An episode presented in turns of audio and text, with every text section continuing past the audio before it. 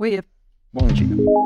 Seu resultado e o da sua equipe sempre vai ser reflexo dos seus hábitos. É aquilo que faz todo dia, né? E hábito, ele sempre vai ser reflexo da consistência e da clareza do que e por que é feito. Então, por que eu estou trazendo isso, tá? Porque eu, como líder, eu tenho papel de primeiro ter uma rotina produtiva, eficiente e principalmente inspiradora para as pessoas da minha equipe. Então, os bons hábitos do dia a dia começam pelos meus. E aí, pô, mas Alan, eu minha equipe é remota, o que, que isso tem a ver? Tem tudo a ver. Porque o resultado que você entrega, a forma que você acompanha, os rituais que você tem com a sua equipe, a rotina de feedbacks, a rotina de acompanhamento, tudo isso vai ser reflexo dos seus hábitos também. Porque se você consegue construir, vamos pensar aqui, um hábito saudável de uma pessoa que vive em alta frequência, uma pessoa que tem uma vida plena, sempre vai compreender cuidados com a saúde, cuidados com o trabalho, cuidados com a família, cuidados com a higiene pessoal,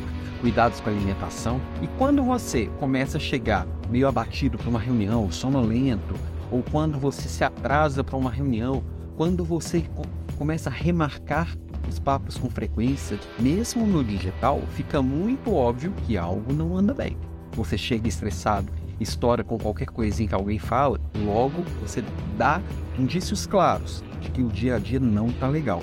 E a única pessoa responsável pelo seu bom humor, pela sua qualidade de vida, pelo que acontece no seu dia a dia, pela sua pontualidade nas reuniões, você chegar pleno, inteiro e ter qualidade de presença, só tem uma pessoa responsável por isso, você mesmo. Mas falando, ué, meu marido é muito estressado, minha esposa é muito estressada, ou meus filhos aprontam aqui em casa, ah, meu chefe também não entende. Sempre as coisas de fora vão existir. Agora, como você lida com essas coisas de, de fora, 100% responsabilidade sua. Dessa construção dos hábitos, você primeiro precisa trazer clareza para si. Por que, que eu faço o que eu faço? Segundo, quais são as coisas que eu realmente quero que façam parte da minha rotina, do meu, do meu, dos meus hábitos? Quantas coisas eu faço, você faz, e a gente só, só executa de forma automática sem parar para pensar. E, e é isso mesmo, eu executar de forma automática sem nem parar para pensar. O problema é que tem algumas coisas que a gente começa a fazer que não, não fazem bem e a gente faz só porque a gente é a gente, né? Muitas vezes reflexo de uma educação é, de, do jeito XYZ, reflexo de como os nossos pais faziam, reflexo de como nossos professores faziam, reflexo de uma educação cristã, uma educação na Umbanda, uma educação no, no, no, islamismo, sei lá, uma educação em uma religião XYZ. E aí eu só vou repetindo aquilo sem parar para pensar por que eu faço o que eu faço. Como eu faço o que eu faço? Às vezes o que tá certinho, mas o como eu, sei lá, escovo os dentes de um jeito que demora 10 minutos, quanto poderia ser tão eficiente quanto se eu fizesse em um minuto. Eu lá, os dentistas vão me torcer o pescoço aqui, quer dizer, olhando pelo, pelo ponto de vista do dentista, deveria gastar meia hora por dia? Ou não? Independente. Acho que o grande ponto é você tentar entender que, por quê, quando, e aí você começa a significar, dar significado para cada coisa que você faz. Você consegue é, dar, dar mais eficiência, leveza às suas obrigações. Porque sim, a gente tem obrigações. A gente não faz só o que quer. Adolescente que faz só o que quer. A gente faz o que precisa ser feito. Deveria fazer o que precisa ser feito. Isso é responsabilidade.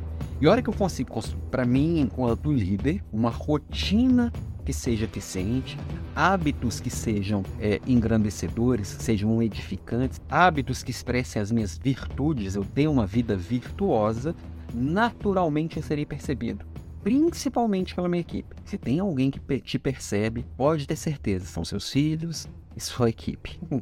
Eles estão o tempo inteiro absorvendo. Por mais que você fale coisas maravilhosas, o que você faz é o que vai ter reflexo direto neles. E aí, tanto com filhos quanto com equipe, você pode ainda tem a prerrogativa de conversar e dar feedback, corrigir comportamento, reconhecer coisas legais que estão sendo feitas, puxar a orelha do que não deveria estar sendo feito e que está sendo feito, puxar a orelha dos combinados não cumpridos.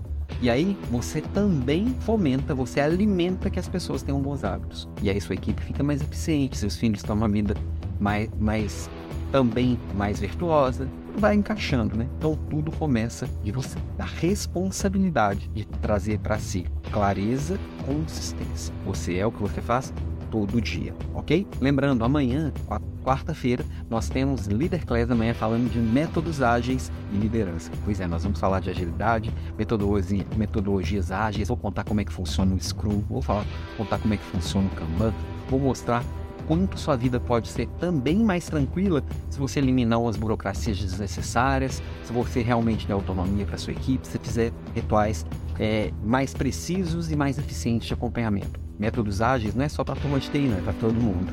Vem com a gente amanhã, 18h27. Até lá. Amanhã, amanhã tem provocação também, tá? Tchau, tchau.